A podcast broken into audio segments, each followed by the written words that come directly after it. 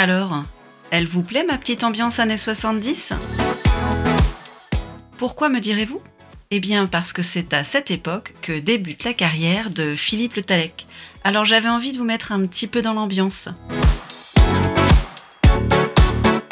Vous allez voir, la radiothérapie a bien changé depuis les années 70.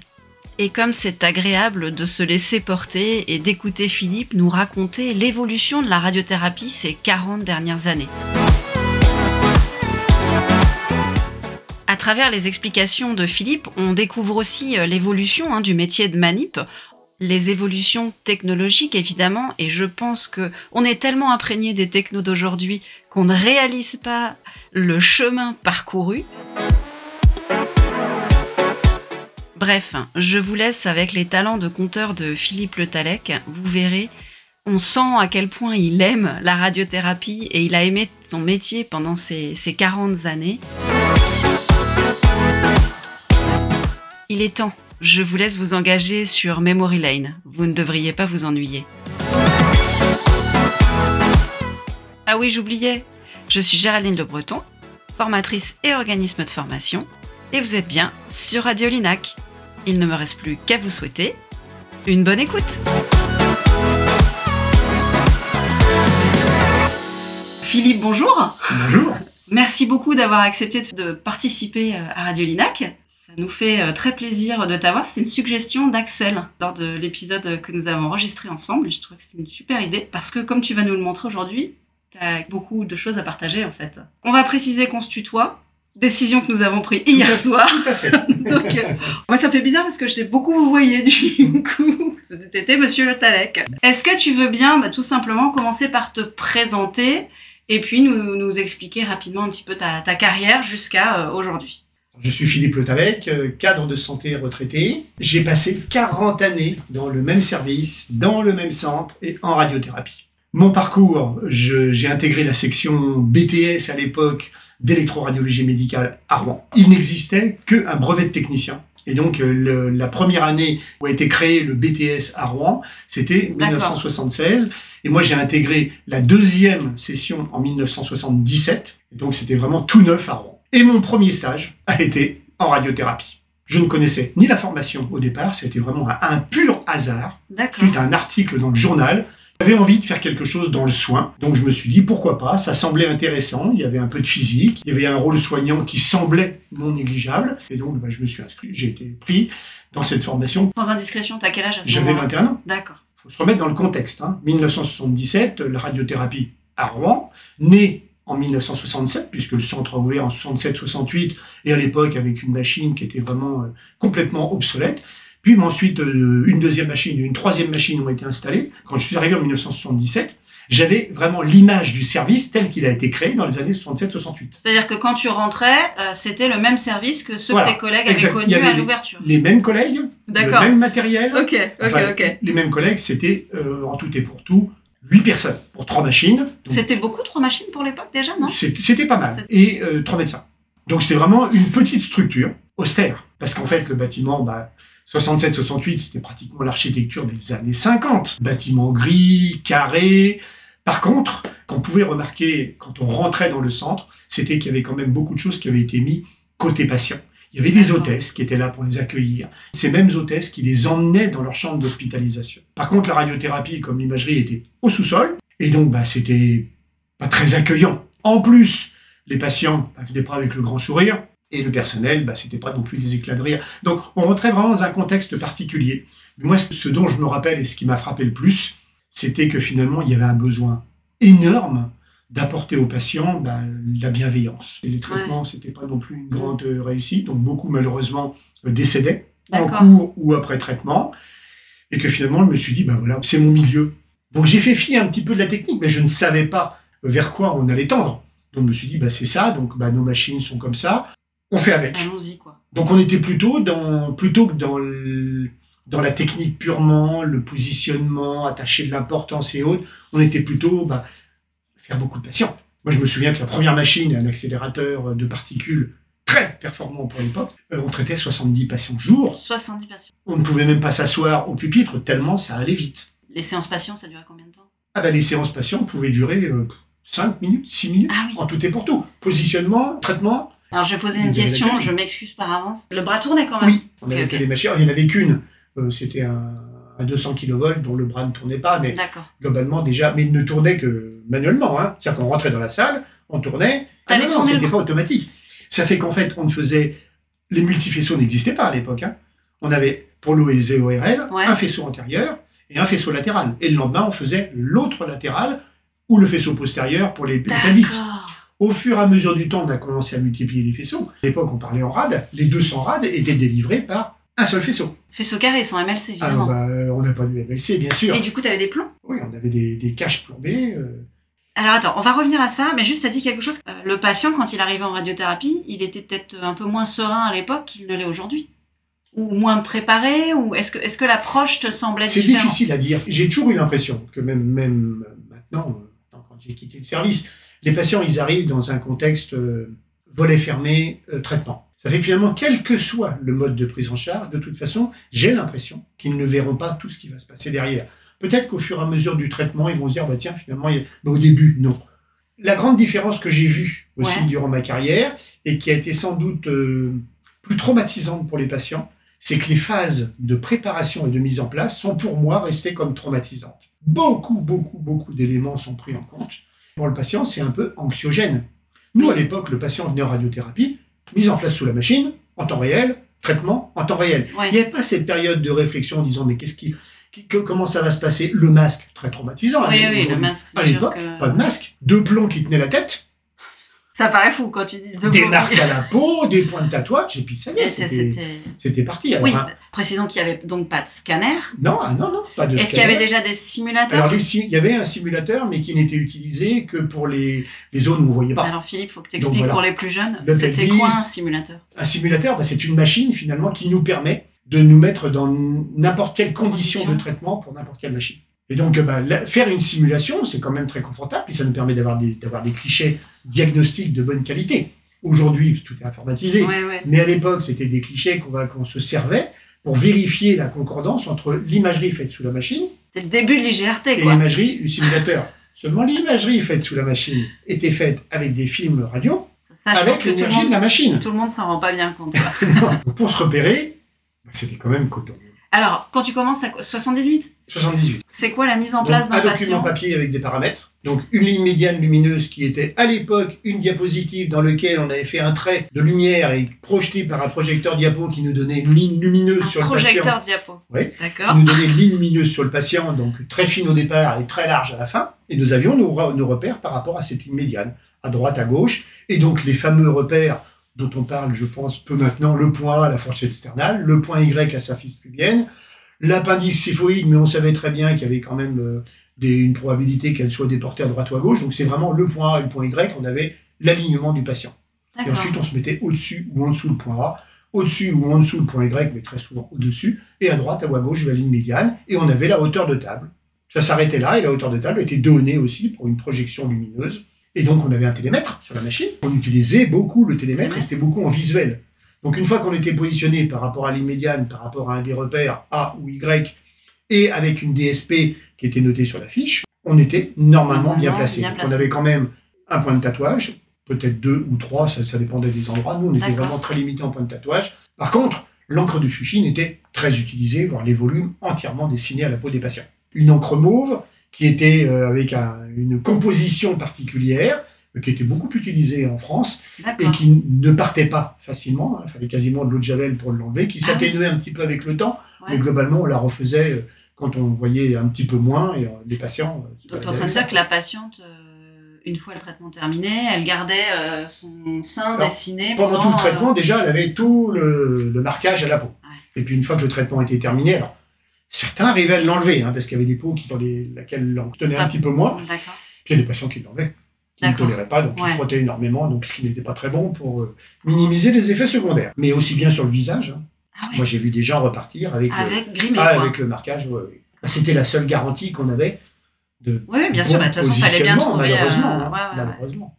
Donc ça, c'est en 78. Ouais, mais 78, mais on peut aller jusque dans les années 80, 85. Hein. D'accord. C'était pas qu'en 78, c'est comme ça que Oui, j'ai oui, découvert la radiothérapie. D'accord. Mais ça s'est prolongé dans le temps. hein. Et c'est quoi ton premier euh, où tu te dis, il y a une étape là, il s'est passé un truc, euh, ça change. J'ai toujours dit les années 90. Les années 90. Les années 90, d'accord. on est passé du Moyen Âge et on a commencé à voir poindre la guerre des étoiles. Changement d'accélérateur, arrivée de l'informatique, parce que nous, il n'y avait pas d'informatique, hein, on ne connaissait pas, hein, c'était pupitre avec, deux, avec des compteurs, euh, au cobalt, bah, c'était un minuteur, euh, Ouais. et donc est arrivé après euh, l'informatique embarquée, et donc là, on a commencé à avoir des consoles informatisées, où on répétait les paramètres tous les jours manuellement, mais sur un clavier. Mais sur un clavier, tu rentrais plus chose. dans la Voilà. salle. Mais on, on est toujours rentré dans la salle. Ah, Là, il a fallu attendre pour bouger le bras, pour Ah bouger oui, le bras, il fallait oui, encore rentrer oui. dans la salle. Sur un. Saturne, on rentrait dans la salle pour euh, changer le- la rotation de la machine. L'informatisation et la possibilité de, des- des rotations euh, du pupitre, je crois qu'il a fallu attendre pas loin des années 2000. hein.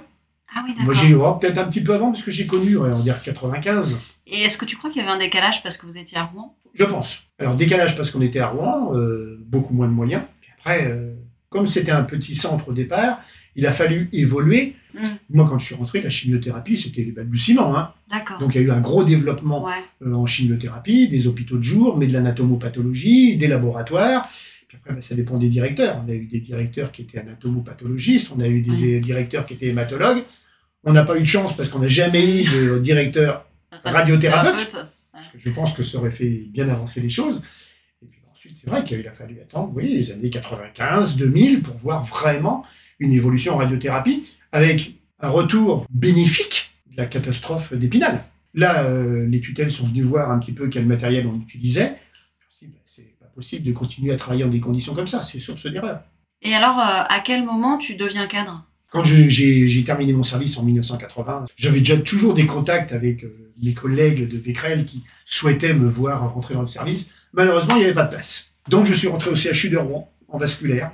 Et donc, euh, même pas un an après, parce que je suis rentré en novembre au CHU, et en août euh, 1981, Becquerel m'appelait en me disant On a un poste. Et tu as toujours su que c'était la radiothérapie? Ah oui, Ouais, ouais. Et pourtant, j'ai fait des stages dans tous les autres services, Bien comme sûr. tout un chacun à l'époque. C'était vraiment la radiothérapie. Pour moi, à l'époque, le rôle soignant hyper développé. Le suivi du patient. En imagerie, on voit le patient, Oui, puis, bah, si on le revoit, c'est vraiment euh, un pur hasard. Nous, c'était le suivi du patient tous Mm. les jours, avec les liens qui pouvaient se créer. Et je trouve qu'à l'époque, les manipulateurs bah, n'étaient pas les mêmes en radiothérapie qu'en imagerie. Tous ceux qui étaient en radiothérapie à l'époque, je ne vais pas dire qu'ils avaient fait le choix, mais ils auraient eu le choix d'aller faire autre chose, parce qu'ils n'étaient pas diplômés, et que finalement, bah, si vraiment ça leur avait pas plu, ils y seraient partis. Et moi, l'équipe était la même. Et c'était vraiment des gens qui aimaient ce qu'ils faisaient avec une motivation au-delà de ce qu'on peut imaginer. Mais par contre, je me suis toujours dit, quel dommage qu'il n'ait pas suivi les études que moi j'ai eues. Parce que... Ses connaissances médicales, toute la clinique, toute la physique et tout ce qui leur manquait pour bien comprendre. Dès le début, je me suis dit comment est-ce que je pourrais les aider et je me suis servi de mes cours pour leur donner des cours de physique. Dire, bah, tu vois, on fait ça comme ça parce que c'est comme ça. On utilise telle machine parce que bah, ça va servir, ce sera beaucoup mieux Parce que pour ça, le ça patient. avait disparu de la, bah, ça de la formation initiale. Mais ça n'existait pas au BT, c'était vraiment les balbutiements. C'était des gens qui sortaient de troisième à l'époque et qui faisaient un brevet technicien en deux ans. Ah, Donc c'était quand ils arrivaient dans le service, ils avaient quoi euh, ah bah, de- Même des, pas des- 18 ans des bases vraiment, Ouais. euh, des, des bases, des Ouais. bases. de- Et puis c'était des gamins en fait. Ah bah c'était des gamins, oui. Ouais. Ils avaient D'accord. 12, 18 ans. hein. C'était D'accord. vraiment, euh, avait pas le bac, hein. c'était vraiment le BT. Le BTS post-bac n'existait pas, donc ça restait vraiment une formation pour faire ça. Quoi. Faites ça et puis bah, n'allez pas chercher plus loin. Et puis bah, ensuite, je me suis dit, bah, une fois que j'ai fait, donc j'ai j'ai permis à mes collègues d'en comprendre un peu plus, il y avait un autre collègue qui, à lui, avait un BT et qui s'est dit, bah, moi, je vais pas en rester là, je vais reprendre mes études et je vais passer- préparer un BTS. Et il a préparé un BTS aussi. Donc on était deux finalement à pouvoir. Et donc de là, on s'est dit, bah, faut s'occuper des étudiants maintenant, puisqu'il y a des BTS. Donc ce sont des gens qui ont besoin d'un peu plus que les BT. Donc on a pris en charge tous les étudiants qui venaient dans le service, puis ça a duré des années. Puis de là, bah, on va donner des cours à l'école. Et puis de là, bah, on est sollicité par les IFSI pour donner des cours aux infirmières, qui ne connaissaient strictement rien. Ça, je l'avais bien vu dans l'établissement quand j'avais mis en place et organisé des visites de service. Et donc, les infirmières, bah, dans leur cursus, avaient vraiment une, des bases, mais extrêmement light. Donc, j'avais proposé de donner des de ce cours. qui se passe, ce Bah, de ce qu'était un traitement traitement ra- radiothérapie, radiothérapie. Quand ils avaient euh, à prendre en charge des patients qui étaient en cours de radiothérapie avec des effets secondaires ou autres, les réponses qu'elles pouvaient donner aux questions du patient étaient vraiment très limites. Et donc d'en savoir un peu plus. Donc là, euh, ensuite j'ai été sollicité dans les dans l'IFSI, donc toujours Rouen, euh, Dieppe. on me demandait de venir et j'ai fait des cours magistraux aux infirmières jusqu'à un moment donné, bah, tous les Tous les intervenants dans les IFSI euh, ont été réduits à zéro, puisque tout s'est fait par vidéo. S'est terminé. Je trouve Mm. ça très dommage, parce qu'il y avait des échanges qui étaient très riches. Donc je n'ai eu de cesse que de d'informer mes collègues, puis bah, tout, tout le, tous ceux qui étaient intéressés par la radiothérapie. C'est pour ça que... Mais t'avais une appétence pour ça, Ah en ouais, fait. complètement, Ouais. complètement. J'ai- j'ai- J'adorais ça. T'as jamais pensé à, à devenir... euh, Formateur enfin, comme fait Ah Axel non. Béas, ouais, ouais, Non, parce que je sortais du service. Ah oui, toi, t'aimais sortais- ah bah oui. aussi être dans le service. Ça a hein. été, euh, je pourrais dire, mon grand regret d'être cadre. Je voulais être cadre parce que j'avais envie d'av- d'avoir des fonctions d'encadrement, d'organisation, d'essayer de rendre la vie de mes collègues la meilleure possible. Après, je me suis dit, mais cadre, je sors du pool manipulateur, je sors des machines, et mon grand regret, c'est de ne pas pouvoir avoir lié les. Ouais. Et du coup, tu as réussi à garder un peu le, le contact avec le patient ou tu as eu la sensation Bah, d'avoir perdu un peu J'ai réussi euh, pendant tout un temps, oui, et donc avec la mise en place des consultations d'annonce, donc euh, auxquelles j'ai participé au départ. Après, il y a eu euh, le- la laser thérapie, donc là où on a pu aussi euh, mettre en place un protocole de coopération et aussi participer. Mais plus ça va, plus je m'éloignais, quoi. C'était Oui. un peu un peu compliqué, hein. Mm. Après, c'est c'est- quelque part, c'est normal. C'est toujours une, quand il y a une évolution hiérarchique, Voilà. bah, tu te détaches de plus en plus après, bah, il y a tout le côté euh, établissement. Gros avantage d'être pendant 40 années dans le détablissement, puisque bah, on fait partie des murs. Tous les directeurs du centre Henri Becquerel, je les ai connus, il y en a eu cinq. Étant connus comme euh, intéressés par tout ça, bah, c'est sûr qu'on m'a demandé beaucoup plus qu'on m'aurait demandé si j'étais resté à ma place. Quoi. Et du coup, quand tu deviens cadre, finalement, tu fais partie des premiers cadres en radiothérapie. Alors, parce que- Ah, je suis le premier cadre en Ah, radiothérapie. c'est ça, c'est ça. Ce qui était, alors moi, dès 1995, avec mon chef de service, qui à l'époque m'avait dit à quoi va servir le cadre? Et c'est toi, que- en fait, qui dis je pense qu'il faut créer ce poste. Ah oui, oui. Génial. Je dis, moi, je veux faire l'école des cadres, il faut créer un poste de cadre. Il me dit, pourquoi faire? Et alors, les codes des cadres pour les manips, on t'a laissé rentrer?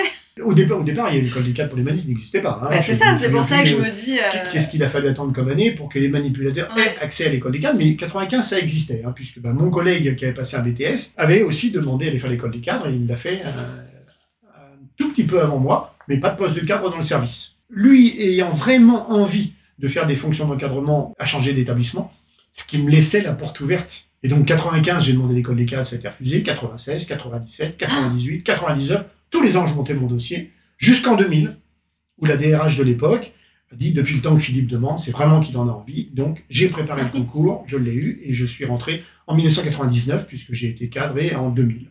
Quand je suis revenu dans l'établissement avec mon diplôme de cadre, j'ai été nommé manipulateur principal. Le poste de cadre n'était toujours pas créé. Il y avait un médecin de l'époque qui est devenu sous-directeur et qui a dit Philippe, il lui faut un poste de cadre. 2003.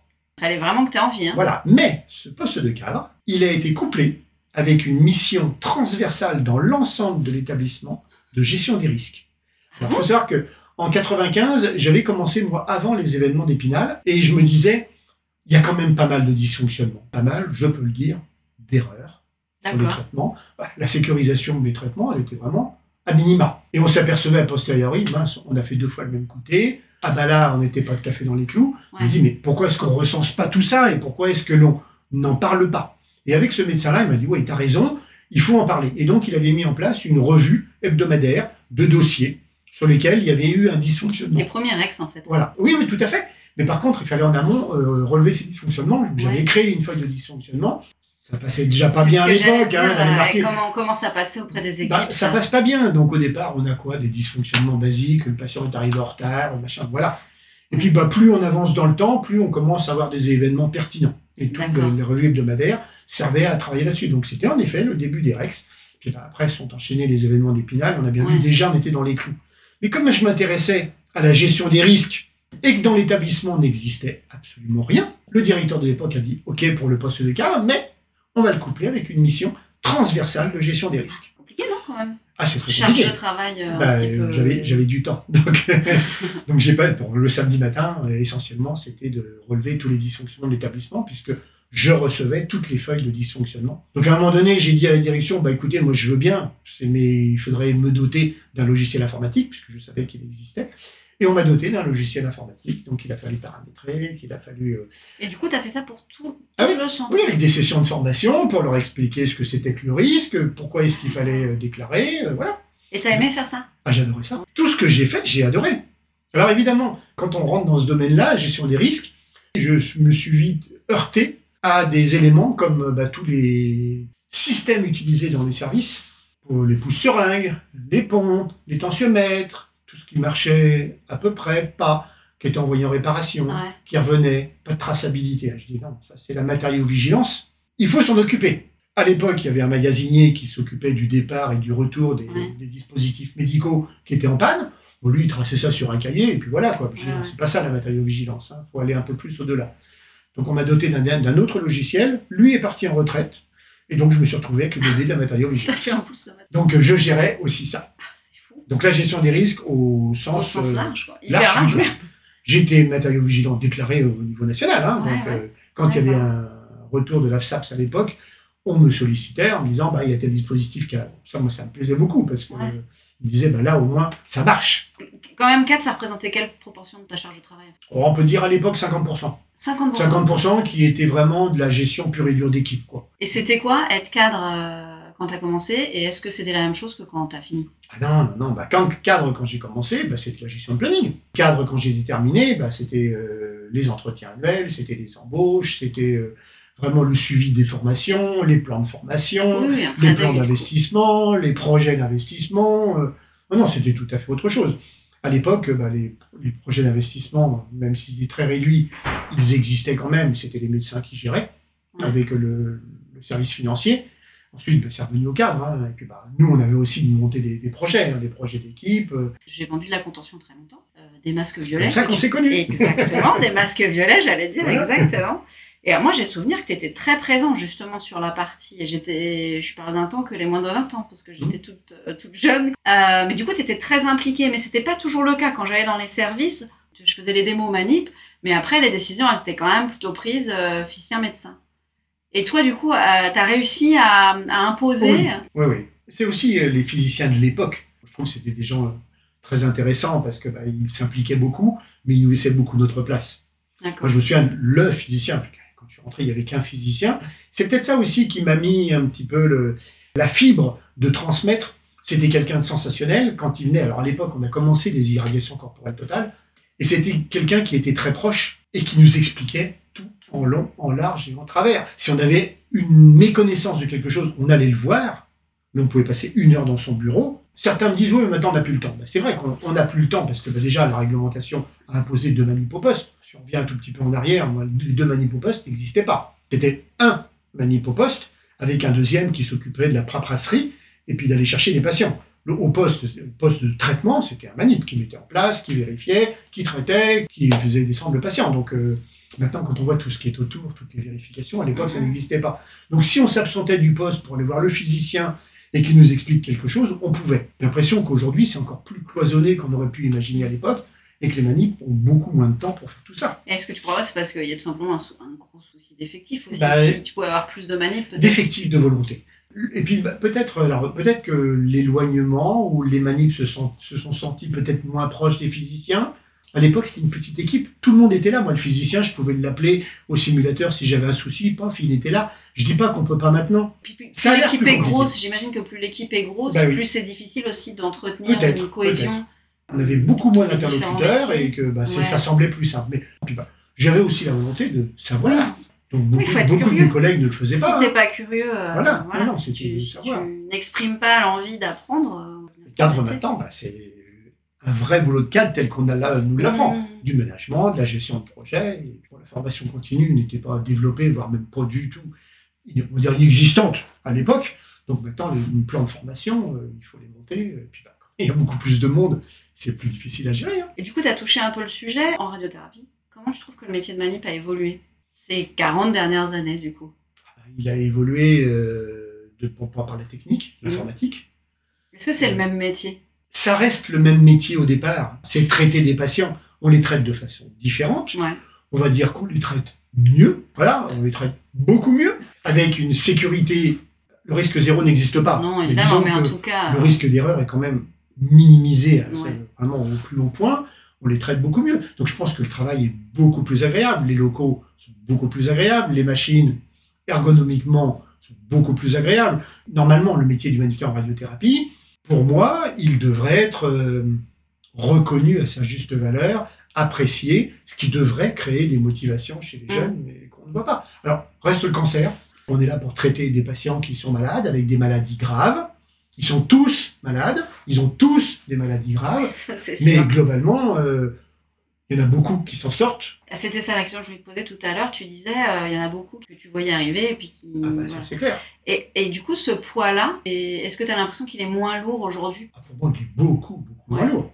Les effets secondaires sont minimisés. Les patients ont évolué. C'est pas péjoratif, mais les patients ont une autre vision de la vie qu'ils ne l'avaient à l'époque. Dans une région comme Rouen, euh, la population, euh, socialement parlant, euh, on avait beaucoup de dockers avec des cancers ORL, donc c'était vraiment euh, un peu tristounet, quoi. hein. Ouais, même sur ouais. le Havre et autres, on avait une population pays co et autres qui était quand même d'un niveau socioculturel défavorisé. Ça, c'est clair. Ce qui a quand même beaucoup, beaucoup changé maintenant. Ah, on a des patients avenants qui viennent, euh, qui prennent, je ne vais pas dire sur le ton de la plaisanterie, mais globalement qui prennent bien leur maladie parce qu'elle était bien prise en charge, qu'il n'y a pas eu de souci particulier et qui savent que normalement ils vont s'en sortir.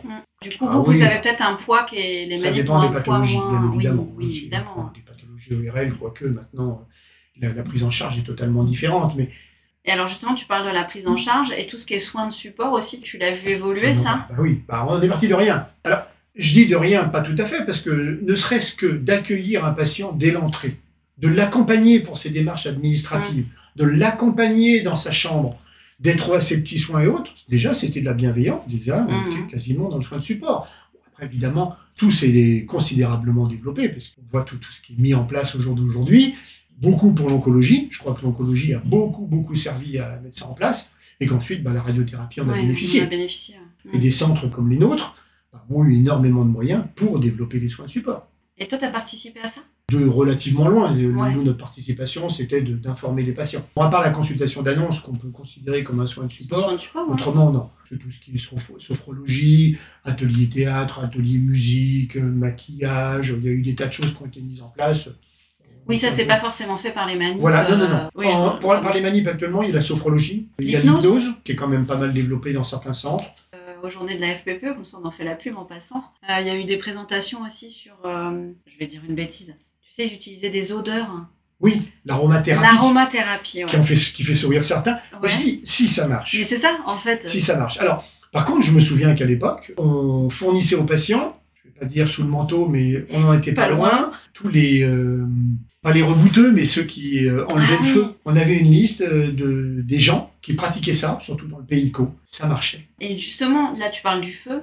Est-ce que tu as vu vraiment une, une diminution euh, des effets secondaires euh, sur les patients euh, J'ai vu des qu'on ne catastrophes verrait plus aujourd'hui, j'imagine qu'on qu'on ne voit plus aujourd'hui. Maintenant, les effets secondaires, pour certains, on les cherche. Pour d'autres, bah, on- il y a quand même des peaux qui sont Oui. beaucoup plus sensibles que d'autres, notamment dans la pathologie mammaire, dans les plis, dans, dans les zones un peu, un peu compliquées. Mais l'ORL, moi, j'ai vu détacher la peau, j'ai vu la Ah ouais. peau cartonnée, j'ai vu des choses absolument horribles. Est-ce que tu crois que les jeunes manips, ils se rendent compte du chemin parcouru, en non, fait euh, non, puis heureusement. Heureusement, parce que, ho- honnêtement, à une époque, on se demandait à quoi on servait. Combien de fois euh, des, des anciennes collègues me l'avaient dit, moi je l'ai vu en tant que stagiaire, priaient le médecin d'arrêter le traitement du patient. Ben oui, parce que, en fait, le, le manip voit le patient tous les jours. Le médecin le voyait une fois par semaine en consultation hebdomadaire. Et puis, peut-être moins maintenant, mais à une époque, le patient ne se plaignait pas auprès du médecin. D'accord. Et par contre, au niveau des manipulateurs, bah, c'était le rôle soignant. Oui, Au sûr. quotidien, Ouais. on disait, mais comment est-ce qu'on peut améliorer? Donc, on avait bah, à l'époque l'éosine aqueuse rouge utilisée sur les plaies des patients. Et après, on s'est dit, ah, il faut surtout pas utiliser. le- Ça asséchait les plaies, les douleurs diminuaient. Mm. On avait la biogaz, enfin, des produits vraiment qui permettaient, des produits de brûlure, hein, Mm. faut pas se leurrer, hein, c'était Ouais, ouais. vraiment ça. Et pour certains patients, on disait, mais il est au bout, au bout, arrêtez. Le médecin disait, mais non, il faut qu'on continue. L'efficacité du traitement, c'est en délivrant la totalité de la dose. Certains patients, bah, on ne les voyait pas revenir le lendemain. Alors, une petite anecdote qui n'est pas franchement très rigolote. Les manipulateurs de l'époque avaient la gazette locale, le Paris-Normandie, et la première chose qu'on allait voir, Ah, c'était la les... nécrologie. la nécrologie. C'est- c'est- Ouais, c'est dur. Vrai que Et dur. oui, c'était comme ça. Si le patient ne venait pas, bah, il était Oui, c'est-à-dire qu'il y a quand même euh, un truc qui est hyper rassurant, c'est que la proportion euh, soignée, et, enfin, aujourd'hui, tu es plutôt sur. Peut-être que certains, peut-être, hein, je ne m'avance pas trop, peut-être que certains ne voient plus tellement ce rôle soignant. Finalement, ils ont l'accompagnement, l'accompagnement du patient, très Ouais. présent par rapport à l'imagerie. mais finalement le rôle soignant. Quand je t'entends le dire, je comprends la différence que tu fais entre l'accompagnement du patient et le soin du Voilà. patient. Toi, tu avais la sensation que c'était un, un métier qui était vraiment soignant, où tu participais aux soins du patient, c'est ça?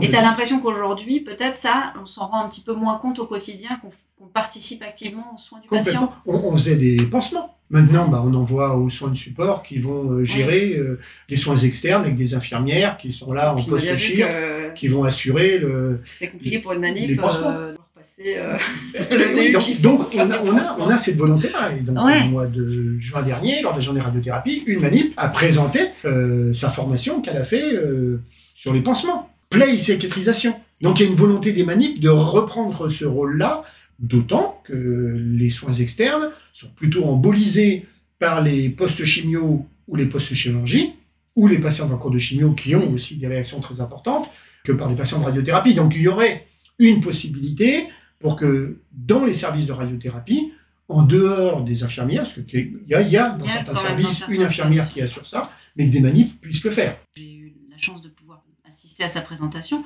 J'étais extrêmement surprise de voir que finalement c'était un soin auquel vous n'aviez pas accès en fait. Ce qu'elle expliquait, c'est que c'est ça, hein, vous n'aviez pas le droit de le Ah, faire au dé- au- non. sans avoir fait, départ, ce- sans avoir fait cette formation. pas. Mais les manipulateurs n'étaient pas dans la formation parce qu'il n'y avait jamais eu de demande. Le manipulateur, petite corporation, finalement, Ouais. le manipulateur, il fait de la radio. Qui a connaissance de la radiothérapie, des Ouais, en Il y a radiothérapie ça Bon. aussi, ouais. ouais, Donc, ouais. Ceux qui créent dans les universités euh, ces DU-là, bah, finalement, qu'est-ce qui est l'infirmière, on la connaît bien. Il a fallu que cette euh, manip-là envoie un document en disant mais nous c'est ça notre métier. Ouais. On fait des stages euh, euh, dans, les, dans les services infirmiers. En imagerie médicale, il y a de l'interventionnel. On travaille comme Ouais. dans un bloc opératoire. Donc voilà, on est euh, tout à fait habilité. Donc bah, au vu de ces documents-là, puis bah, de ces preuves-là, ils ont dit bah, oui, c'est vrai, pourquoi pas le manipulateur? C'est quoi ton, ton bilan? Si tu regardes un petit peu en arrière dans le rétroviseur, Je ne regrette rien. est-ce que tu as eu l'impression d'avoir mille vies même en travaillant dans le... Parce que de ce que tu me racontes, et puis je pense avec les évolutions technologiques et... Complètement. Avoir vécu et participer à l'évolution. Et transmettre, toujours transmettre. Ouais, ça, t'as vraiment... Essayer finalement que la radiothérapie soit au grand jour. Évidemment, je reviens sur Épinal, elle a été mise au grand jour, mais avec un côté euh, Oui. complètement délétère. C'était Mhm. vraiment dommage. Et finalement, même les organismes qui ont participé, parce qu'au départ, on est parti, la radiothérapie, bah, ils font du n'importe quoi, euh, ça n'a pas évolué, euh, les gens ne sont pas formés, et ainsi de suite. C'était ça au départ. hein. Donc on a des organismes qui ont été mandatés pour venir nous voir et puis nous apprendre à travailler. Ils se sont vite aperçus que finalement, on savait travailler, mais eux Oui. étaient- avaient une complète méconnaissance. On a eu une mission interministérielle, la MEAH, qui est venue pour nous apprendre à nous organiser. Vite redescendus en disant, mais finalement, ils sont organisés. Il y a juste une aide dans la qualité, dans la gestion des risques. Mais voilà, on a Air France Consulting qui est venu nous apprendre à gérer les risques. On a été aidé, quand même, de manière très importante, qui a permis d'évoluer et de faire connaître la radiothérapie. Donc ça, pour moi, ça a été un tremplin, une grande marche passée qui a permis ensuite d'aller plus rapidement. Alors tu sais que du coup, je viens de réaliser que je t'ai pas posé la question traditionnelle sur le comment tu expliques ton métier aux gens qui n'y connaissent rien? Bah, je l'explique de façon relativement simple. On utilise beaucoup en imagerie les rayonnements pour voir l'intérieur du corps, pour avoir une image, de voir ce qui se passe. En radiothérapie, on a les mêmes rayonnements, sans rentrer dans les détails, on a les Mhm. mêmes rayonnements, mais on va utiliser leurs caractéristiques physiques pour éliminer les cellules indésirables. Voilà, donc les machines sont plus puissantes, sont plus grosses, mais finalement, on utilise la physique de ces rayonnements-là pour éliminer la maladie qui ne devrait pas être là. Et alors, quand tu expliquais ton métier il y a 20 ans et quand tu l'expliques maintenant, est-ce que la réaction des gens a changé? Tu Mm. travaillais dans le cancer, c'est ce que tu as dit aussi, c'était un peu un gros mot au début. Est-ce que ça a changé ça? C'est vrai que la, la réaction, je ne sais pas si elle a changé. J'ai toujours trouvé, alors le grand public, hein, ceux Oui, qui oui, c'est Lors voilà, des visites de service. l'objet de la question. l'étonnement de l'importance des machines, du bunker, des portes blindées, ça, ça n'a pas changé. Finalement, ils voient que les choses, enfin ceux qui viennent maintenant, c'est enjolivé, mais Mhm. la machine est toujours très grosse, Oui, toujours très impressionnante, la table relativement petite, le bunker, la grosse porte, ils sont toujours aussi impressionnés. Moi, j'ai vu des gens très impressionnés par un cobalt.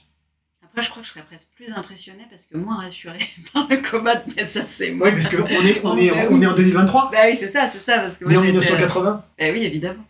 Et la source, elle est où? Elle est là-dedans. Euh, Ah, mais c'est, c'est pas très gros pour. Mais la source, c'est une pièce de monnaie, c'est vraiment quelque Ouais. chose de très petit. Voilà, c'était des questions. euh, Bah, bien mais sûr. Comment est-ce que fait le patient pour réussir Il est enfermé tout seul? Ben oui, il est enfermé tout seul. Il l'est toujours. Donc il est, il est surveillé. Ben, à l'époque, il ne l'était pas. hein. Après, Ah il oui, à l'époque, il l'était pas, bah, t'avais pas de bah, Ça n'a pas duré très longtemps. Moi, quand je suis arrivé, il ne l'était pas. Et après, il y a eu des. Et t'avais quand même un micro pour leur parler ou à l'époque Euh, Il y avait un audiophone, enfin, Ouais. qui nous permet sur un bouton. qu'on mais- n'entendait rien parce que ça parasitait énormément Ah bah oui, dans la salle. ça parasitait, mais sur ouais. les accélérateurs, donc on n'entendait strictement rien. Donc très souvent, on était derrière la porte pour parler aux patients. Ah, t'étais derrière la porte, blindé. Pour blinder manuel. Bah, je pense qu'on se rend pas compte en fait. Ah. ce qui était Juste en fait, si on transpose ce qui était manuel et ce qui est devenu en- automatique, juste ça. Et tu tournais le colis ou on tournait même pas le colis à l'époque? Euh, alors ça dépendait des machines. Au Cobalt, on tournait le colis. Et euh, sur l'accélérateur dans lequel j'étais, on avait quand même une manette et on pouvait Ah, tourner le colis. mais- un truc qui tournait avec une manette. euh, il n'y avait pas d'affichage, donc il ne s'arrêtait pas tout seul. Donc si on mettait 180, il fallait vraiment mettre 180. Quoi. Donc 179, 5, 100, voilà. C'était la, pré- non, mais c'était la précision. La précision. Ah, tu faisais pas de la stéréo, hein, on va se le dire à l'époque. euh, voilà. La précision, elle était ce qu'elle était. On tournait. Alors c'est pareil sur cet accélérateur-là qui était vraiment très avancé. C'était un Neptune 10. On avait les paramètres. Si on mettait un 10-10, on avait les voilà, 10 Ouais. Après la sécurité, les sécurités dans- à l'intérieur de la machine, elles étaient ce qu'elles étaient pour l'époque.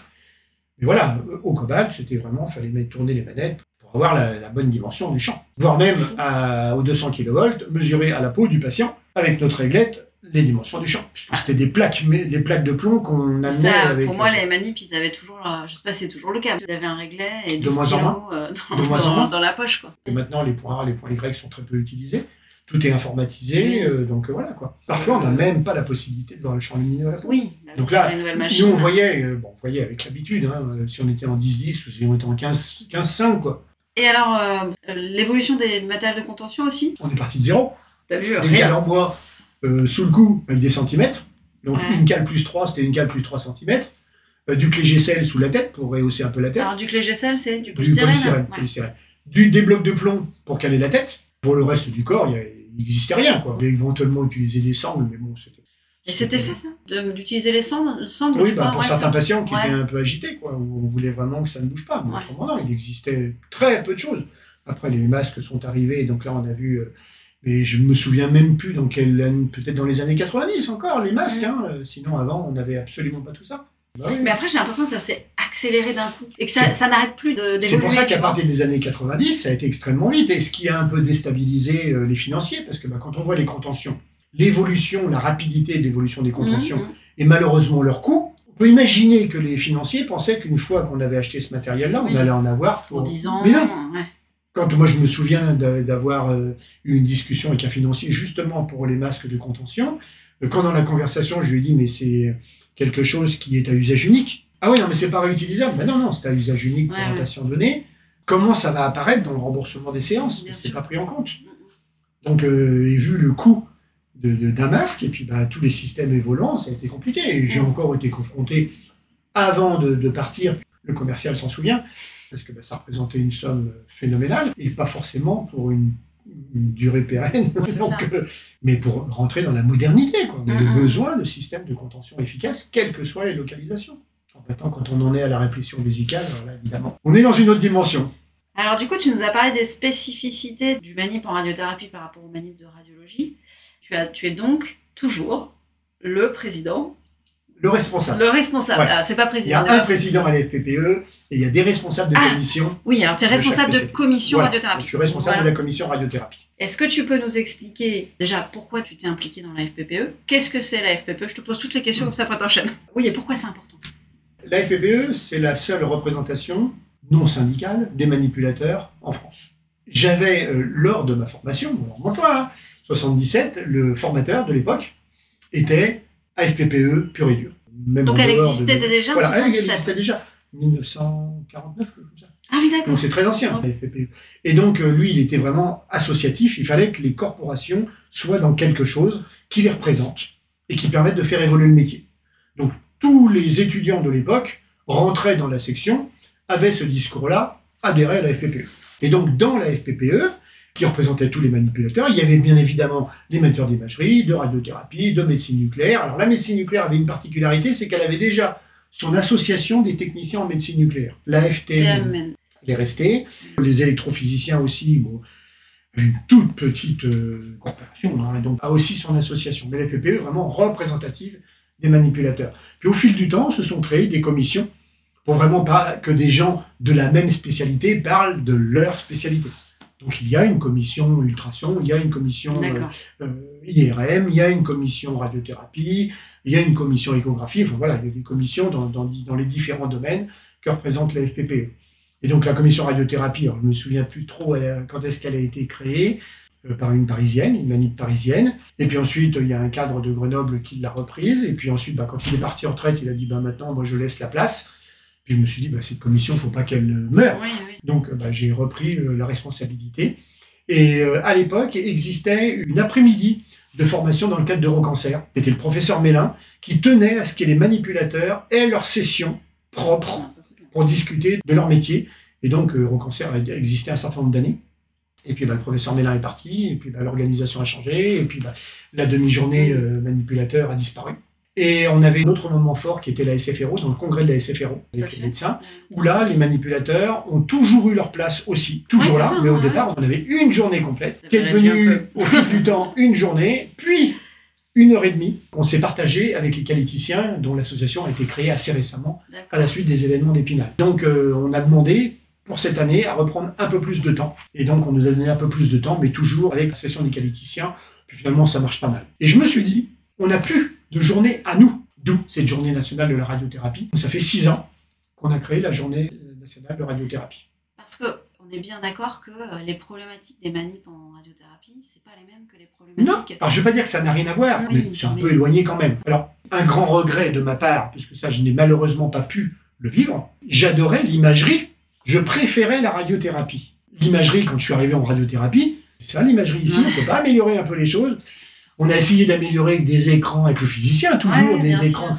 On avait une image un peu meilleure, mais ça n'avait rien à voir, on n'y voyait quasiment rien. Quand je vois les manips aujourd'hui, Bah, qui utilisent du scan, de Bah, l'IRM, du PET, des IRM LINAC, je me dis, mais ils ne se rendent pas compte de la chance qu'ils ont. bah, là, pour le coup, on revient sur le cœur de métier de l'imagerie. Parce que là, ils font. Donc le manip de radiothérapie, qui finalement s'est isolé de l'imagerie pendant un Ouais. nombre d'années conséquent, vient de retrouver pleinement toutes les facettes de son métier. On retrouve toute la palette de ce qu'un manipulateur sait faire lors de sa formation en radiothérapie. radiothérapie. Alors que Ouais. l'imageur n'a pas du tout de lien avec la radiothérapie. Les manips de radiothérapie, alors ça dépend des, des établissements, hein, mais ont un accès à l'IRM pour le repérage, Bien ont sûr. accès au PET pour Ouais. le repérage, ont un scanner dans leur service.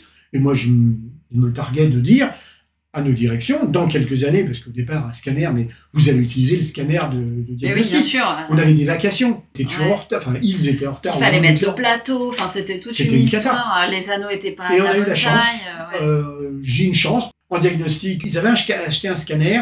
Le multibarrette est sorti un petit peu après. Donc finalement, le scanner qu'ils venaient d'acheter bah, était un peu obsolète par rapport à ce dont ils avaient besoin. ouais.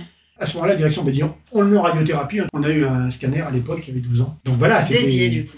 Mais voilà, quand on m'a dit, demandé ce que j'en pensais, j'ai dit vous faites, allez-y, Tenez-le moi. allez-y, allez-y. Alors qu'on avait un beau simulateur, c'est vrai, qui faisait des coupes. Enfin, c'était qu'un simulateur. Mais quand même, on avait eu du beau matériel. Puis moi, je dis communément, bah, de toute façon, pour vous, les directions, bientôt, prévoyez l'IRM en radiothérapie et le PET en radiothérapie. C'est ça la radiothérapie. On a besoin de toute l'imagerie derrière. Donc si vous ne créez pas ça, bah, on ira emboliser, c'est vrai, les autres services qui, eux, en ont besoin. Et l'imagerie, on peut plus faire sans. Et du coup, cette commission, elle travaille, euh, travaille sur quoi spécifiquement? Tous- tous les domaines qui intéressent la radiothérapie. Alors ce qui fait que la FPPE maintenant bah, est reconnue comme société savante auprès des, des décideurs, auprès des tutelles, et à chaque fois qu'il y a quelque chose de radiothérapie qui peut les intéresser, ils sollicitent la commission. Donc que ce soit la SN, l'IRSN, euh, l'HAS, la DGOS, encore récemment, euh, va solliciter la commission de radiothérapie. Est-ce que euh, la formation, c'est quelque chose sur lequel vous avez travaillé aussi? Alors indirectement, indirectement, il y a des, des éléments qui font qu'on est obligé de partir sur la, ou demander de la formation. Et la formation continue à l'ANIP sont dans le DPC Alors, tout à fait. Il y a Ouais. une obligation de formation continue, ce qui n'existait pas avant. Donc, il fallait se battre en fonction des Oui, budgets de formation qui étaient toujours insuffisants pour pouvoir faire partir les manipulateurs. Maintenant, Ouais. c'est quasiment une obligation. Donc, euh, Ouais. on a beaucoup moins de soucis pour faire partir. Du- Il y a un réel retour bénéfique des manips qui vont en formation, ça c'est clair. Bon, par contre, bah, toujours les effectifs hein, qui sont toujours euh, très limites. Je dirais presque pas tellement du fait des budgets ou des directions ou autres. Non, je- On n'a personne. On n'a pas de motivation ou si peu. Et- alors, est-ce que c'est le métier de manip tout court ou est-ce que c'est particulièrement vrai en radiothérapie? Le, le métier tout court. J'ai du mal à penser ça, puisque je me dis que de toute façon, le problème, il n'est pas au niveau des recrutements des écoles. Le problème, il est au niveau de quand je fais la formation, quand je m'engage à- ou quand je commence à travailler, est-ce que ça me plaît? Donc finalement, il y a énormément de dossiers qui sont présentés dans les écoles, mais euh, 400, 500 dossiers, comme pour rire, hein, c'est pour euh, D'accord. 26, 28, 30 places. Ah Donc oui, il y a une grosse a sélection au départ. D'accord, il y a ça aussi. Ce qui existait avant n'existe plus, c'est-à-dire qu'en fait, il y avait des entretiens avant qui permettaient d'avoir la motivation des, des candidats. Parcoursup, c'est sur Ah oui, dossier. oui. Donc quelqu'un qui a un très bon dossier euh, va, va être retenu pour intégrer la session. Mais c'est pas pour ça qu'il sera motivé pour le faire. Et donc il y en a aussi des étudiants diplômés qui préfèrent continuer. Alors est-ce qu'ils découvrent la profession, ce qui est sans doute vrai, durant leur stage, et que finalement ils se disent euh, c'est pas ce que je veux faire, ou alors ben, je vais pas m'arrêter là, je vais continuer, ce qui est tout à fait possible. Alors après, je sais qu'en radiothérapie, il y a un biais qui est ressorti dans un petit sondage fait dans un centre il y a pas longtemps. Euh, pourquoi les manipulateurs ne sont pas motivés pour la radiothérapie? Euh, Les stages euh, ne se passent pas toujours dans de bonnes conditions. Ah bon? Simple et bonne raison, c'est que les effectifs manip en poste sont peu nombreux. La prise en charge du patient est tellement importante et pointue qu'on n'a malheureusement pas le temps Ouais. de prendre le stagiaire en charge et de s'en occuper. Un, un stagiaire qui va s'occuper de la mise en place du patient doit être vérifié par le manip. Quand on fait une radio, c'est pas bien de refaire la radio. Globalement, voilà, t'étais pas bien centré, t'es pas machin, Ouais, ouais. pas du tout dans le même contexte. Donc c'est vrai que les étudiants se sentent un petit peu mal encadrés. Par contre, quand on a des étudiants bien motivés, qui comprennent ce qu'ils font, qui vont de l'avant, ça va tout seul. On n'ira pas chercher un étudiant qui finalement se dit oh là, Et alors, différence FPPE, CNPE. CNPE. Même. Ça c'est pareil, c'est une volonté euh, étatique de créer des CNP pour les, les différentes corporations. Donc il y a le CNP des médecins, radiothérapeutes, Donc, il y a le CNP. Ça veut dire C'est alors c'est le comité national professionnel. Ah oui, d'accord. Il y en a un pour chaque, chaque métier. Et eux, finalement, c'était de discuter avec euh, une seule entité et pas plusieurs associations. Donc, au sein du CNP manipulateur, il y a finalement les, Les associations assos. qui représentent des manipulateurs. Et alors, euh, du coup, quand on est à FPPE, commission radiothérapie, le poids qu'on a dans ce CNPEM, ça va il y a un représentant que j'ai été pendant un certain nombre d'années, donc c'est encore des réunions supplémentaires. Bon, par contre, le, ce qui est bien pour euh, ceux qui maintenant, c'est la visio. Ah oui, oui. oui Beaucoup, c'est vrai que ça, ça a beaucoup, changé, beaucoup de euh, ça a changé quand passent même en les visio. choses. ouais. On l'a même adopté pour nos réunions de commission, parce qu'on se réunissait au siège à Paris. D'accord. Donc, comme on a la chance d'avoir une commission euh, représentative euh, quasi du territoire français, on est 12. 13 Ouais, maintenant. c'est 13 bien. parce qu'il y en a un autre Ouais. qui vient d'intégrer. Ce qui nous fait bien plaisir parce que on s'aperçoit que finalement, quand on fait nos journées nationales, quand ils voient finalement l'organisation de notre commission, puis l'engouement qu'on peut avoir, bah, créer des motivations en disant moi je veux rejoindre votre commission. On sent qu'il y a une, une vraie envie de valoriser ce métier, en Ah, fait. On sent que vous avez... euh, et une envie aussi, j'ai l'impression de le faire euh, grandir. Oui, notre regret, c'est finalement de ne pas avoir de privé. La majorité des font cadre, donc euh, un peu plus de liberté. À nouveau, essentiellement issus des CLCC. Donc voilà, c'est un peu dommage parce que Ouais. on n'a pas eu de demande non plus d'un cadre de CHU. euh, Nous, on n'est pas fermé, Ouais.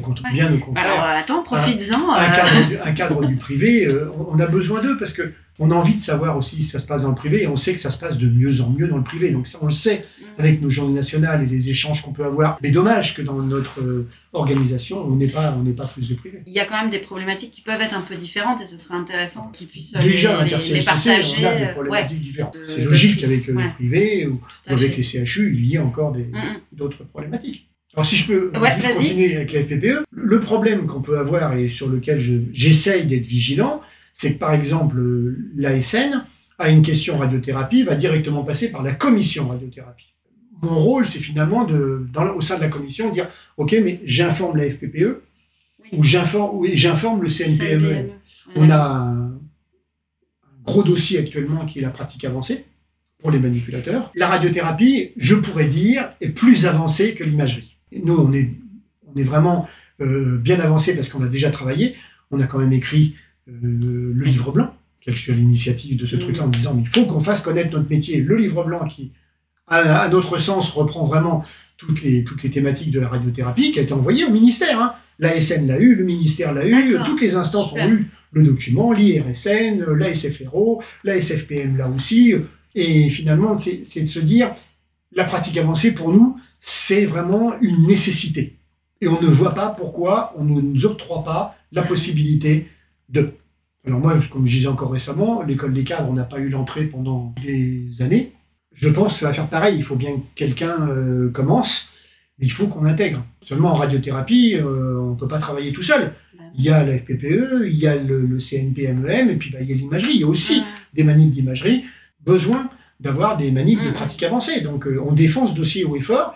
Et la radiothérapie est écoutée par le ministère, la DGOS notamment. Donc la difficulté est de dire, bah, nous, on avance parce qu'on a envie d'avancer et Bah, comme on sûr. sait, on est sollicité pour.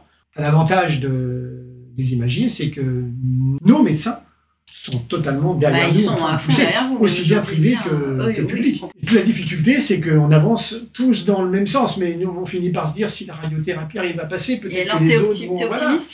Ah, moi, je Pratique. reste, je reste très optimiste au jour d'aujourd'hui. Alors, ce sera pas demain, peut-être après-demain. Autant j'étais déçu par le dosimétriste, le métier de dosimétriste, la création Ah oui. du métier de dosimétriste, sur lequel on a énormément travaillé Vous aviez en commission. J'ai été déçu parce que si une élection présidentielle arrête un dossier, c'est quand même un peu ennuyeux. Oui. Voilà, Ouais. tout était quasiment finalisé. Il, il restait le décret sur lequel on ne pouvait pas travailler. Et tu penses Mais- que ça, ça va pas redémarrer? Les, tous nos interlocuteurs ministériels Oui. à l'époque sont partis. Donc le, la Cour des comptes, qui a fait un excellent travail sur le métier de manipulateur, a indiqué qu'il fallait reprendre ce dossier. C'est une recommandation.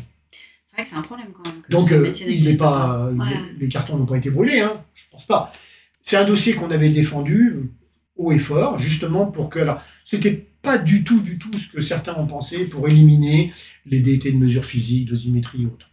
Mais on trouvait que le métier de manipulateur était vraiment celui le plus approprié pour faire ce métier de dosimétriste et qu'on voulait garder finalement un parcours possible pour le manipulateur et une motivation pour les manipulateurs. Une évolution, quoi, une, Alors. une- une possibilité d'évoluer dans son métier. Voilà. Et surtout pour défendre le métier de manip et qu'on ne le cantonne pas à faire du traitement. Et ses connaissances en physique lui permettent de faire de la dosimétrie. Mmh. Et si ça ne suffit pas, ben on le forme. Oui, parce oui. qu'il a les bases. Et finalement, pour l'instant, status quo. Là, quand on a parlé de la pratique avancée au niveau Ouais. du ministère, on a dit, mais le métier de dosimétrie, ce serait bien aussi. de- Ouais. Ah bon, c'est quoi ce dossier? Parce que c'est ça au ministère. hein. Tout était fait, euh, il manque un décret. Décret d'application. Mm, mm. Alors, j'ai deux questions, mais c'est pas moi qui vais te les poser. Ah. Il y a deux petites surprises. Alors, la première, elle est là. Salut Philippe, c'est Axel. Donc j'aurais une petite question pour toi. J'aimerais que tu me racontes quelle est, euh, dans toute ta carrière la- de cadre ou euh, de responsable à la FPPE, l'anecdote la plus croustillante euh, qui te reviendrait en mémoire sur toutes ces années de carrière? Allez, ciao Donc, Axel Béas. hein. Alors, quelle serait ta réponse? C'est une question embarrassante parce que j'ai tellement fait mon métier sérieusement que anecdote croustillante qui pour moi voudrait dire Ou rigolote, un truc qui t'a ouais, a- amusante, rigolote, ah, qui t'a marqué, quoi. une bonne prise de rire avec les collègues, hein, comme tout le monde, mais croustillante euh, liée au métier, hein, liée aussi bien euh, à la commission qu'à qu'à ma carrière, je, je vois pas. De façon anecdotique, euh, mais c'est même pas une anecdote puisque c'est ça a perduré dans le temps. Euh, pour certains, on dirait, mais attends, euh, être cadre en radiothérapie, c'est pas être gestionnaire des risques, c'est pas être matériau vigilant, c'est pas. Ah si, moi ça a été ça, ma- Ouais. la- ma- les 20 années- dernières années de ma carrière. Parce que ça, tu l'as fait, oui, je t'ai pas demandé tout à l'heure, tu l'as fait jusqu'au bout. Ah ben, jusqu'au bout. Ouais. Parce qu'en fait, à un moment donné, j'ai vu avec la direction en disant, écoutez, je suis matériau vigilant, je fais ce que je peux, mais c'est loin d'être à la hauteur de ce qu'on nous demande. Puisqu'il y a des inspections, c'est venu aussi avec une, une certification Ouais. HAS, D'accord. euh, où matériau vigilant, je suis là. Le gestionnaire des risques, je suis là. Cadre radiothérapie, je suis là. D'accord. Donc un jour, il y a un, un médecin qui est en aparté, hein, le soir, il vient Ouais. me il dit, mais attendez, il y a combien de casquettes? J'ai au moins trois. Il me dit, mais euh, vous y arrivez? Ben, je, dis, je fais ce que je peux. Ouais. Mais globalement, il dit, bah, écoutez, nous, on voit pas de faille. Donc, euh, c'est que c'est pas mal, mais peut-être que vous pourriez voir avec votre direction quand même à étoffer certains services, notamment celui de matériaux vigilance. D'accord. Donc, j'ai vu la direction, pas de problème, euh, établissement certifié, tout est nickel et autres, traçabilité parfaite et autres, bon, ok. Dis, mais écoutez, moi, euh, j'y passe mes samedis. Ah bon, mais tu vois les choses comment? Créer un poste de matériaux vigilant, un ingénieur, Un ingénieur. biomédical. D'accord. Le moi, je suis parti en 2021. Je crois que le biomédical a été embauché en 2020. Il n'y avait pas de service biomédical. J'avais rencontré un garçon de bloc, puis bah, je, je discutais pas mal avec lui. Je dis, mais t'as quoi comme formation? Voilà, bah, j'ai un bac, un bac électrotechnique et autres, mais j'ai pas trouvé de boulot. Puis finalement, bah, ce boulot-là, bah, il me plaît bien. Je suis avec Ouais. les patients et autres. Euh, J'ai pas envie de changer. Changer en quoi? Je dis, technicien biomédical. Ouais, pourquoi pas, électromécanique. Donc voilà, bon. Et puis bah, j'en parle à la DRH. Il me dit, bon, vous pensez que.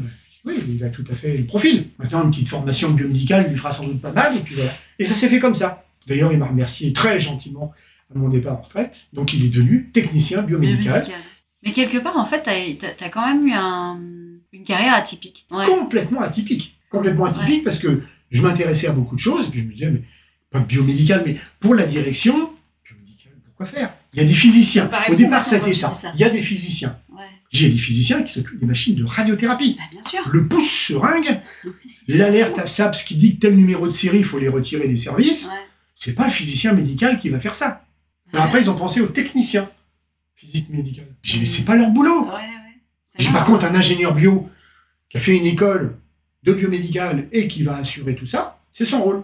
Et c'est comme ça qu'a été créé le service biomédical, et c'est comme ça que Mm. j'ai repassé tout, tout ce qui concernait la matériau-vigilance. Par contre, j'ai gardé la gestion des risques, qui a été reprise ensuite à mon départ par euh, l'ingénieur qualité qui était là. Je trouve ça, enfin, vraiment, une Ah, mais pour être atypique, c'est très atypique. atypique. ça, ouais. vraiment, Je- euh, J'arrive pas à trouver d'autres mots que atypique. Alors j'ai vécu euh, évidemment AZF à Toulouse, j'ai vécu la grippe aviaire, formation des personnels, et ben, le dernier phénomène, évidemment, Oui, c'est le Covid. Donc en termes de gestion des risques, c'est phénoménal. Et toi, en tant que cadre, alors je digresse un peu, mais euh, l'impact du Covid? Ah bah, il a été dramatique, hein. il a été dramatique et longtemps, parce que je pense qu'il y a encore des séquelles. Donc j'ai eu la chance à la fin de, de pouvoir euh, avoir un autre cadre et qui m'a bien aidé sur le, tout, tout ce côté-là, mais que c'était catastrophique sur la prise en charge des patients. Sur la prise en charge des patients. été extrêmement douloureux. J'ai d'ailleurs fait une présentation à la SFRO sur le, le rôle éthique du manipulateur dans le cas de gestion de crise. Ça a été euh, très compliqué. Alors, qu'est-ce qui a été compliqué Je crois que le, point le, le plus pénible, c'est le, le contexte prise en charge de multitudes de patients. C'est en fait, patient qui dit patient dit ambulancier, beaucoup de monde qui draine dans un service, Ouais, donc avec des de protections quand même. aléatoires et tout le contexte familial. Qu'est-ce que je ramène à la maison? Plus les manipulateurs, évidemment, qui attrapaient le Covid comme tout un chacun, donc des remplacements et ainsi de suite, c'est compliqué. Comment, du coup, vous vous avez marché au ralenti ou finalement pas du tout? À quelques exceptions près, aucun traitement n'a été annulé, des consultations un peu allégées, mais globalement, l'activité a Continuité, été euh, quasiment. C'est juste des patients qui refusaient de venir finalement. Et je ne suis pas malade, j'ai pas envie d'aller à l'hôpital pour être malade. Parce qu'en fait, le cancer est un petit peu dédramatisé aujourd'hui. C'est bien que ce soit dédramatisé, mais c'est parce qu'il y a, un- parce qu'il y a Voilà. des protocoles en place qui Ça font qu'il y a. Ah tu mets ouais. le point sur euh, quelque chose qui est compliqué aussi, hein, c'est un cancer. Donc quand on a- donne un rendez-vous à quelqu'un, ah ouais, mais non, mais là je peux pas parce que je pars en vacances. Euh, Mais non, mais c'est pas une grippe que vous avez, c'est Oui. un cancer, faut le prendre en charge assez rapidement et autres. Bon, d'accord. Et puis, euh, je vais l'avoir quand mon scanner? Ben, Dans trois semaines, première place disponible. Bon, c'est pas urgent alors. C'est vrai que. Tous les problèmes du délai de prise en charge encore Ouais. euh, aujourd'hui. Mm, mm. La préparation du dossier est extrêmement longue et chronophage, mais elle doit être la plus courte possible. Et toute la sécurisation qui va avec. Exactement. ouais. Donc ça, faire sentir ça aux patients, c'est compliqué. Oui, parce que finalement, ce que tu es en train de dire, c'est qu'à la fois, tu lui dis. euh, euh, Il faut s'en occuper il faut s'en rapidement, occuper rapidement, et en même temps, tu es obligé de lui dire bon, Pas alors trop par rapidement contre. parce qu'il faut qu'on fasse les choses correctement. Et puis une fois qu'on a commencé, on ne doit plus s'arrêter. Donc pour ça que le manipulateur, le contact patient, il est énorme. Tous les jours, surtout au début du traitement. Le fait que vous soyez au contact, Oui, c'est bah- vous, en fait, le visage. Et au contraire, moi je c'est pas le médecin, en fait. combien de fois j'ai dit au manipulateur, il est là votre rôle, c'est Ouais. super, vous avez un rôle à jouer. Très longtemps, j'ai vendu de la contention, et puis après, j'ai vendu contrôle qualité, donc j'étais souvent au pupitre. Mhm. Et en fait, je savais, quand il y avait une bonne équipe de manip, est-ce que tu sais comment?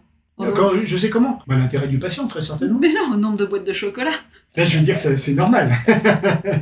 Ben oui, mais normal. tu vois, je- parce que je me rappelle être passé le soir et, euh, et, Ah oui, euh, non, les, ça, les physiciens qui disaient Regarde, des petites boîtes de chocolat des manifs, je disais Ah bah tu vois là, c'est bon signe. Et ça, typiquement, Non, non, tu pourrais c'est- pas le retrouver en radiologie par exemple. c'est c'est sûr. C'est sûr. Bah, c'est ce lien qui se crée. Oui. Mais moi je, moi, je serais prêt à dire, il n'y a pas de mauvaise équipe de manip. Mais non, pas du tout. Alors, il y a toujours des manips, évidemment. hein. On n'a pas toujours euh, la tête euh, dans le bon sens parce que bah, on a aussi notre vie. Hein, euh, voilà, c'est jamais très simple. Mais finalement, euh, notre métier, tout le monde l'aime. Tout le monde l'aime et tout le monde va favoriser Il faut ces l'aimer pour échanges le faire, c'est un petit peu ce que tu disais Mais oui. il faut quand même l'aimer oui. pour le faire. Parce Et que je pense que quand il y a Un manipulateur ou une manipulatrice hein, qui sort un petit peu du lot, il est rapidement identifié par les patients. Ouais. Je l'ai vu en tant que cadre. Après, il y a aussi, euh, j'imagine, l'empathie que tu vas avoir par rapport au patient qui peut. euh, Oui, l'emp- l'empathie, on on ne peut pas faire sans. Et puis il y a des patients, bah, si tiens, une anecdote. On aura une autre J'ai une anecdote. anecdote. Ça fait pas dix ans que je travaillais. À l'époque, on rentrait dans un pool de manipulateurs sur une machine donnée. On avait quasiment trois machines, trois médecins, trois poules de manipulateurs. Donc on s'arrangeait avec nos congés, avec les deux collègues. Ah oui, tu étais vraiment en autonomie, Voilà, en autarcie presque Les- sur on ta assurait machine. les consultations de nos médecins pour nos patients.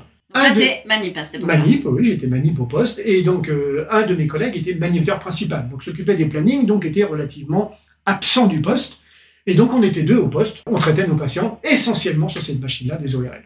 L'ORL, bah, avec certains on discute, avec d'autres malheureusement pas à discuter, et il y en a un avec qui on discutait énormément, d'une humeur sensationnelle, et il était pilote de remorqueur au Tréport. Posait des questions. Et comment, vous faites avec le remorqueur bah, Du shore, bah, je vais chercher un navire en, en mer, puis bah, je le ramène dans le port du Tréport. moi. Et puis au fur et à mesure de la discussion, pendant son traitement, il dit bah, dis donc, viens me voir. Et donc on est allé au Tréport, un on mercredi après-midi, maintenance de la machine pour les, par, par les Ah, physiciens, Ça le mercredi bien. après-midi. Ça tombait bien. Et donc, il nous a emmenés sur le remorqueur au Tréport. On part, donc il y avait il y a plusieurs bassins au Tréport, hein, donc on passe une première écluse à la radio, il dit, il tutoyait le mec, D'accord. donc il ouvre les portes, hop, on sort, deuxième bassin, porte ouverte, hop, et donc on est parti en mer. Et puis il me dit, maintenant vas-y. Donc euh, je prends les commandes, et puis bah, je me mets à faire des ronds dans l'eau. Le sémaphore, qui est un peu plus loin militaire, l'appelle par radio. T'as un souci Et donc, bah, comme à chaque fois qu'il sortait, de toute façon, il informait le sémaphore. Il lui dit bah, Désolé, je vous ai pas informé. Non, mais je sors en mer avec des amis, il n'y a pas de problème, je rentre. Non, non, t'inquiète pas, il n'y a aucun souci. Ah bon, parce qu'elle va devoir faire des ronds. Bon. Et donc, on est rentré avec le remorqueur. Bon, évidemment, bah, il a repris, il est rentré son remorqueur. Sensationnel. Et le soir, il nous emmenait au resto. Ah, c'était extraordinaire. Alors après, si, des anecdotes. Tu vois, ça me revient. Et on avait une carte ancienne Qui était en train qui, de était, qui traiter. était en traitement et qui nous a ramené euh, des, des gris-gris. Moi, elle m'a ramené une tête de serpent. Tu vois, il a bien fait de la poser, quand même. extrêmement gentil et c'était, c'était génial. quoi. Oh, c'est génial. Alors là, je, je pense que ça valait le coup que tu te rappelles Mais de la carte ancienne, elle valait, valait son pesant de cacahuètes aussi parce que c'était tellement inattendu. Au départ, quand on nous racontait ces trucs, ça nous faisait sourire. Puis un jour, on nous dit, mais moi, je, je travaille beaucoup avec les têtes de serpent, je vous en ramènerai une. Donc, elle m'avait ramené une petite tête de serpent euh, qui était coupée là. Et donc, tu l'as, tu l'as ramené chez toi Tu l'as Ouais, laissé dans le service? Ben, je- non, non, je l'ai ramené chez moi. euh, je l'ai gardé assez longtemps. Une autre anecdote qui n'est pas franchement une anecdote, mais que je trouve ça touchant. En fait, le patient, quand il a terminé son traitement, il a déposé, près de la salle d'attente, un truc qu'il avait fait lui-même avec une faux. Il a fait une voile de, enfin, il a fait une coque de bateau en bois sur lequel il y avait une faux.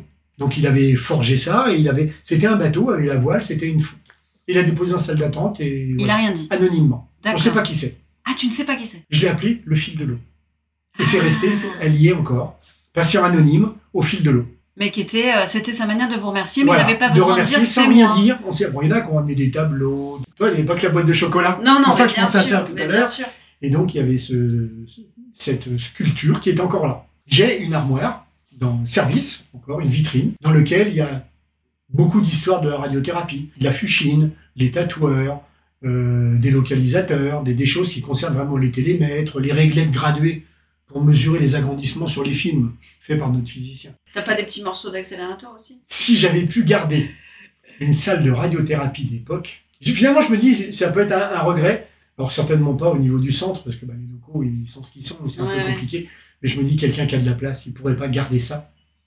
La, la porte non manuelle, le, un cobalt dedans, où tu tournes les machins. Voilà, c'est ça l'histoire. Pour être comme un musée Ouais. de la radiothérapie où Le tu pourrais avoir années. l'évolution. Ce- En plus, je trouve que ce serait même intéressant de. La chirurgie est passée, au- évidemment, à l'externalisation de sa stérilisation et puis de matériel à usage unique. Ouais. Donc bah, tout avait été balancé, les pinces, les paniers, les machins, je t'ai récupéré. Hein. J'étais dans la benne, tout est dans ma vitrine. Quelque part, tu as figé cette évolution Ah oui. de, de la Les, radiothérapie. les tubes, les tubes de simulateurs, de scanners, je les ai récupérés. Des, des diodes de Bétatron. La section, ça c'est qui j'étais pas peu fier, la section accélératrice d'un accélérateur de 18 mégavolts. Et en général, ils les donnent pas parce que bah, c'est quand même du cuivre. Bah ouais. Et j'avais demandé à la société de le garder. Et pour découper la section et d'avoir euh, l'intérieur et de voir Et réellement. tu l'as fait, et tu l'as fait Ah, je l'ai, Ah dans le service. découper et on voit l'intérieur. J'ai vu avec euh, une boîte d'usinage à Rouen qui puisse me faire ça. Ça avait été payé par la direction. Et ils ont coupé vraiment la section longitudinalement. C'est quelque chose que tu montres à. Enfin, Bah, elle, est, montrais- elle est dans la salle, dans une salle de traitement. Et donc, elle est, euh, bah, quand les patients viennent, il y en a certains qui demandent. Quand il y a des visites de service, on montre. Ouais. Quand les étudiants sont là. C'était pour les étudiants, voilà, c'était ça. C'est montré. Maintenant, est-ce que c'est montré à tous, Ouais, par tout le monde, avec la même connaissance? Je ne sais pas. Et mon chef de département m'a offert pour mon départ en retraite une petite section d'accélérateur de 5 mégavolts qu'il a fait aussi découper. Donc chez moi, j'ai une section de... Alors tu vois, euh, en t'en- en t'entendant parler, euh, j'ai deux mots qui me viennent. Donc atypique et passionné, quoi. Tu transpires la passion de ton métier. Ah, Et pas je- que de ton métier, en fait. On sent que t'aimes ton métier, que t'aimes les patients, et puis que t'aimes la radiothérapie. Ah en fait, oui, ce domaine... Ah. euh, C'est une certitude. Tu vas dans le service, dans Ouais. un des couloirs, il y a toute l'histoire des machines qui ont été installées avec Rel jusqu'à l'année dernière. Ça n'a pas été dur d'arrêter? Non. C'est incroyable. Alors, mieux, est-ce que c'était finalement le trop-plein? Et puis, comme j'ai fait au fil de l'eau tout ce que j'avais envie de faire, finalement, je suis T'as parti t'as pas de regrets serein. J'ai fait ce que je voulais, je suis allée je au passe, bout. je passe. Ouais. Est-ce que je te pose la deuxième Enfin, c'est pas moi qui vais te la poser. tu vas bien. La question sera simple. Tu as participé à un très grand nombre de, de congrès à FPPE. Quel est à ton sens le plus beau congrès auquel tu aies participé en incluant bien entendu la, la soirée de gala? Je te souhaite une bonne continuation. Je t'embrasse et à bientôt. Ciao Alors, on va préciser que c'est donc Jean-Jacques Santini qui est cadre à Montpellier. Montpellier. Voilà, exactement. Alors, je sais pas euh, pour- pourquoi il me pose cette question-là. Ah, tu crois qu'il y a une petite idée Je pensais qu'il était au courant, mais s'il l'est, c'est peut-être exprès. Je hais les soirées de gala. Quand je peux y échapper, j'y échappe. J'ai horreur de ça. Ah oui, c'est vrai. J'ai horreur de ça. Je, je n'y vais pas. je n'aime pas.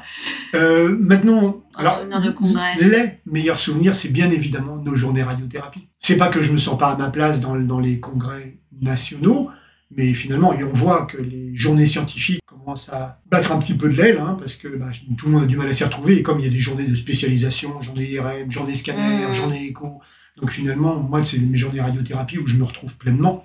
C'est mon domaine, euh, j'adore les gens qui viennent parler, je trouve que le niveau est de plus en plus haut, euh, c'est phénoménal. C'était vraiment, euh, on sentait qu'il y avait une, telle envie, Je sais quoi. pas de... si tu l'as ressenti. Bon, souvent, je modère des sessions.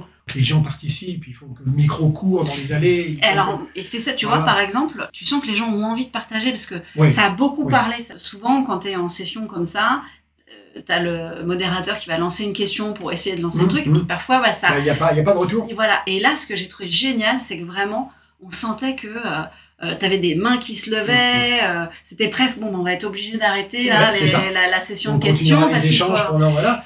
Et puis, pour, je pense que pour toutes ces, ces personnes-là, tu leur offres l'opportunité de se créer un réseau, de se rencontrer entre eux, en Mhm. fait, de voir que euh, c'est pas parce qu'ils travaillent dans un petit privé euh, euh, dans le nord de la France qu'ils n'ont pas des points communs avec quelqu'un qui va travailler dans un CHU dans le sud de la France.